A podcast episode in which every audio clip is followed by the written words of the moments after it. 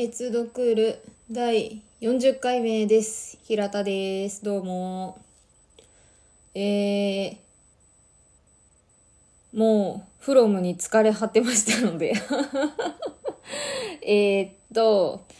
ちょっと休憩しようと思って、フロムが関係ない話をしたいと思います。今回は、最近の本屋パトロールでゲットした本たちの話をします。えーそもそも本屋パトロールとは私ここで喋ってんのかな？わかんないんですけど 喋ってたら重複してたらごめんなさいなんですけど。あの私はえっ、と基本的に週に1回本屋を見回りしてるんですけどそれを本屋パトロールと呼んでおります。えー私が勝手に作った言葉だと思ってたんですが、どっかで本屋パトロールという単語を見ました。あるのかもしれない、世間に。でも本屋パトロールをしたしてきたんだけどさ、っていう人にはまだ会ったことがないんで、えー会ったことがなく、そして本屋パトロールしてきたんだけどさ、って言ってるの私だけなんで、うん。私の言葉だったらいいな。まあその言葉の所有はいいんですけど、その週に1回本屋を、えー見に行って、どんな本が、あの、一番前に出てきてて、どんな本が、うんと、なんていうのかな、目につくとこにあって、で、この先週前にあった本がどれぐらい下がってるかとかを見るのが、すごい好きで、っていうかまあ本屋がめっちゃ好きで、だからまあ行ってるんですけど。で、それを見に行って、えー本屋さんの書店員さんたちの気持ちとか、こういう本を売りたいんだなとか、こういう作家、この作家が好きな人がいるんだなとか、そういうことを考えたり、世間はこういうことに疑問を持ってるからこういう本が増えてるんだなとか、あの、逆に潜在的にこういう欲求が高まってるって思われてるからこういう本が出てるんだなとか、なんかそういうことをいろいろ考えるのが、考えることを全て称して本屋パトロールと呼んでおります。で、うんと、ただ最近は、まあちょっとその、まあコロナも、まああるし、えー割と、あの、一生懸命勉強し始めているので、最近。だからあんまり行けてなくて、2週間に1回ぐらいかな、最近はちょっと、本屋パトロールしてるのは。でも、あの、大型書店を見に行きます、いつも私は。あの、完全に丸善ごひいきなので、私は。あの、もう普通に趣味の問題です、これは。丸善ひいきなので、まあ、丸善ひいきって丸善純駆動今だと。なので、丸善純駆動をメインで、で、ちょっと個人書店とか、あとはインスタグラムで、えー全国の個人書店の売ってる本をチェックしたりするっていう感じでやっています。で、この前、えー本屋パトロールをしに行きまして、久しぶりに。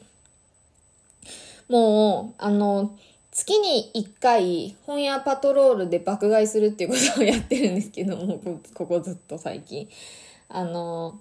で、この前は爆買いを、爆買いって変だけど、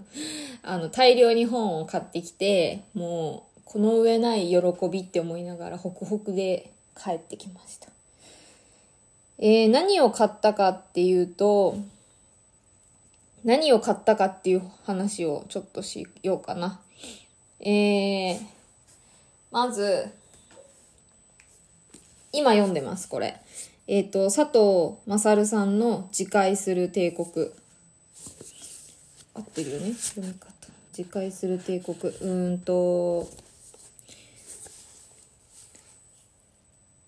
極中期という、この佐藤勝さんが、あの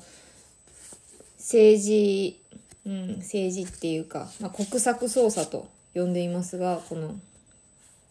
ご本人は。あの、外務省で勤務されてて、で、その後背任と偽計業務妨害容疑で逮捕されてその極そのそこえっ、と逮捕された後に拘置所にえっ、と500日ちょっとぐらいいたいらっしゃったんですけどその間の日記をの獄中記にドハマりして、えー1月の頭にてか1月の頭に読んで1月の末ぐらいにまたもう一周するっていう まあまああるんですけどねあれ。とやってでそのままもともと私佐藤正さんの本あの書く文章は好きだったんですけどこんななんかその辺その多分一番キーポイントになるようなところには触れてこなくて今まで。そうだからあのすごい有名な国家の罠外務省のラスプーチンと呼ばれてもう読んでなかったし。で読みました。国家の罠は。この前。徹夜で読みました。もう重重 なんかこんな言い方あれだけど普通にめっちゃ面白くて徹夜で久しぶりに徹夜をしたな。本当に。もう最後の方目しょぼしょぼしながら読みました。でそのまま自戒する帝国。これはその佐藤さんがえっ、とソ連大使館にうんと勤務されてた時にそのソ連が崩壊していく。ソ連大使館ってあれか。えっ、とロシア連邦日本国大使館になるのかな？今だと。うん。ロシア連邦日本国大使館に勤めている間にソ連が崩壊してその崩壊していく様子を書いた本が自戒する帝国です。これ今読んでて、えー、徹夜寸前になりましたが、この前。なんとか次の日仕事だから切り上げました。でもめっちゃ夜中まで読んでしまった。これも面白いし、うん。まあ、あの、職業柄もだし、あの、職務内容もだし、でこの人の姿勢もそうだけど、うんと、多分、あの、語ってないことはたくさんもちろんあるから、そういうこと、なんていうのかな。うん、全部がこの人の全てなんだって思って読まない、読ま、読読まない方が、あの、いい距離感で読めるなって思って、その辺はちょっと気をつけて読んでるんですけど、でもそれでも、やっぱりこの人自身の中にある、うん、世界への誠実さというか、そういう、その、うん、まっす、まっすぐさっていうか、その、自分の両親に沿って世界と向き合おうっていう、そういう姿勢が、私はすごく、あの、好きで、この人の本はとても好きです。はい。ということで、次回する帝国をこの前買いました。で、えー、っと、めっちゃ買ったんだよね、この前、本当に。ちょっと、そうなんですよ。全部紹介してたらあれなんであれですけど。次は、今、で、これも今並行で読んでいます。えっ、と、風光コレクションの風光ガイドブックっていう、これはどこだ？千曲学芸文庫から出てる文庫を買いました。えーミシェル・フーコーっていう、フランスの哲学者の、えっ、と、著作を、著作、あの、本は入ってないんだけどな、この風光コーコレクションは。あの、論文とかそういったものをテーマごとにまとめた風光コーコレクションというものが、千曲学芸文庫から出ていて、6冊くらいだったかな。それのガイドブックです。えっ、と、ちょっとあの、知り合いからフーコーの言葉を紹介されて、すごく、うーん、なんていうか興味が惹かれたので、この前、あれどこに、どこに積んだかしらあったあった。この前、とりあえず、この中山源さんっていう方の風光入門という、これは千曲新書から出ます。風光入門を読んで、で、ふむふむと思って、で、ただ、うーん、私はその哲学の教育を、てか勉強を体系的にやっていないので、あんまり下手に入ると良くない。まあ本当はちゃんと先生について大学とかで勉強しないといけないんですけど、こういうことは。まあなかなかそうもいかないので、えー、えっとですね、私は日本文学の勉強してたんですけど、日本文学か、まあ、日本文学やってるとこでは、あの、もう意味がわからなくても原書に当たれって言われるんですね。あの、人が書いた解説書とかそういうのは、やっぱりあの人の、あの、その人自身のフィルターがどうやっても入っちゃうから、で、そういうフィルターがどれぐらいその偏ってるかとかが、やっぱり初めて読む、読んだりとか、勉強がちゃんとしてない人にはわかんないので、なるべく原書から当たれっていう風に指導されるし、私も基本的にその姿勢でやってるんですが、いかんせんちょっと哲学は、その、うん、独学はあれだなと思って、この中山源さんっていうののまず風光入門を読んで、で、今風光コレクションのガイドブックっていうのを読んでいて、えっと、いろんな人が書いた風光の評論、評論っていうか、こういうことを書いてるよっていうのを読んで、その、いろんな人の意見を総論として見てから、えー、現象をやっていきたいなと思っていて、ちょっとこれでいいのかわかんないんで、あの人には全く勧められないんですけど、ど独自のやり方なんで。はい。なんで、そうなんですけど、風光ガイドブックを読んでて、これもめっちゃ面白くて、まあ普通にめちゃくちゃ進んでおりますって感じですかね。いやー、いい本ばっかり。次、えっ、ー、と、人種、あ、えー、と、これはどっからがタイトルなんだ？ちょっと待ってよ。これは、どっからが？え、人種差別をしないさせないための20のレッスン。うまく読めなかったもう一回よ。えっ、ー、と、人種差別をしない、させないための20のレッスン。アンチレイシストになろうという本です。これはティファニー・ジュエルさんという方が書かれて、オーレリア・デュランさんって方がイラストを描いてて、菊池由美子さんが役を描いてます。ドゥーブックスってところから出てる、すごくカラフルで可愛い横書きの本。しかもなんか、ワークショップみたいな、その読んで、こういうこ、じゃあ、自分はどうか考えてみようみたいなのがいっぱいある本です。まだ全然これは読めてません。読めてませんが、ちょっと今週中に読もうと思ってるんですけど、その人種差別、うん、を、その無意識にしちゃってることがぜないとは言い切れないし、かといって、うん、じゃあその人種差別ってどういうことなんだろうとかね。そういうこととか、そういうその、この帯にこうやって書いてるんですけど、なぜ人種差別はあるの？なくすためにはっていう、そういうその、超入門について、楽しく学べそうな感じの本です。ねこれも、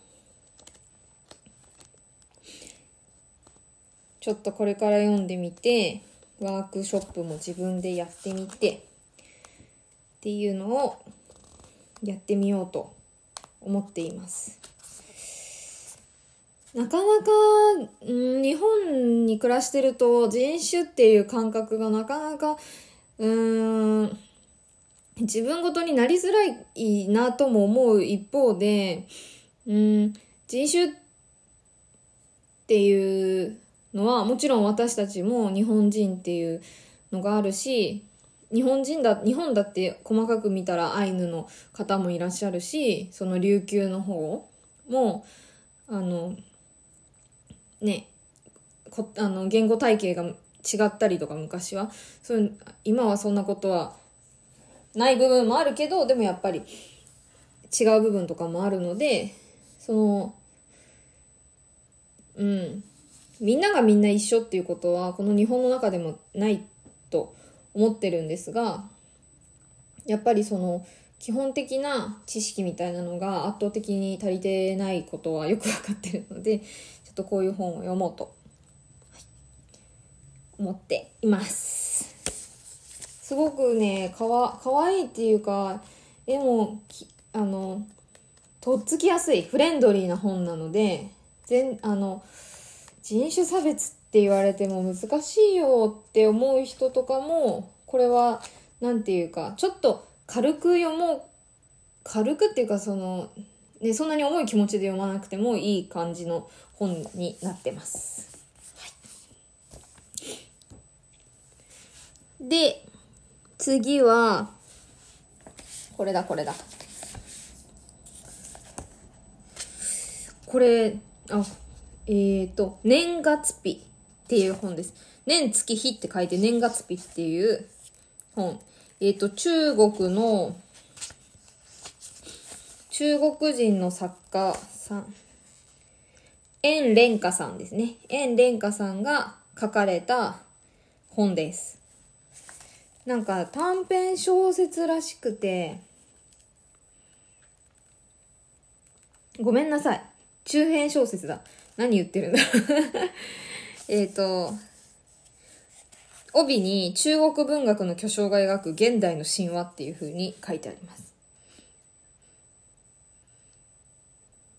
えー、中島京子さんの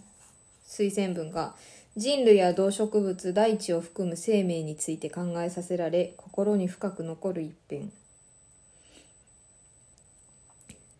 って書いてますね。豊崎由美さんの推薦文は、えー、洗練の正反対にある生き方がもたらす感動は地球サイズいや宇宙レベル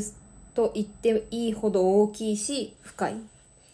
ていうふうに書いてます。これ白水社さんから出てます。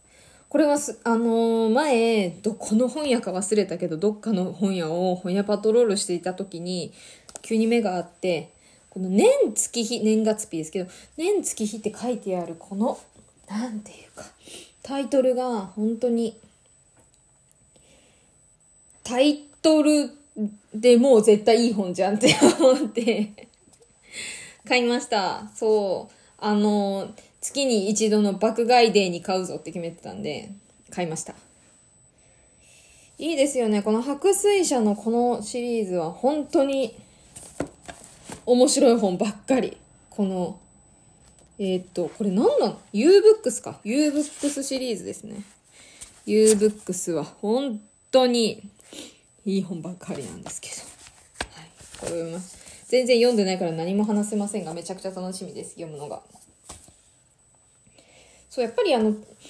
そこまで私は中華系の、あのー、作家さんの本とか読めてないんであれですけど、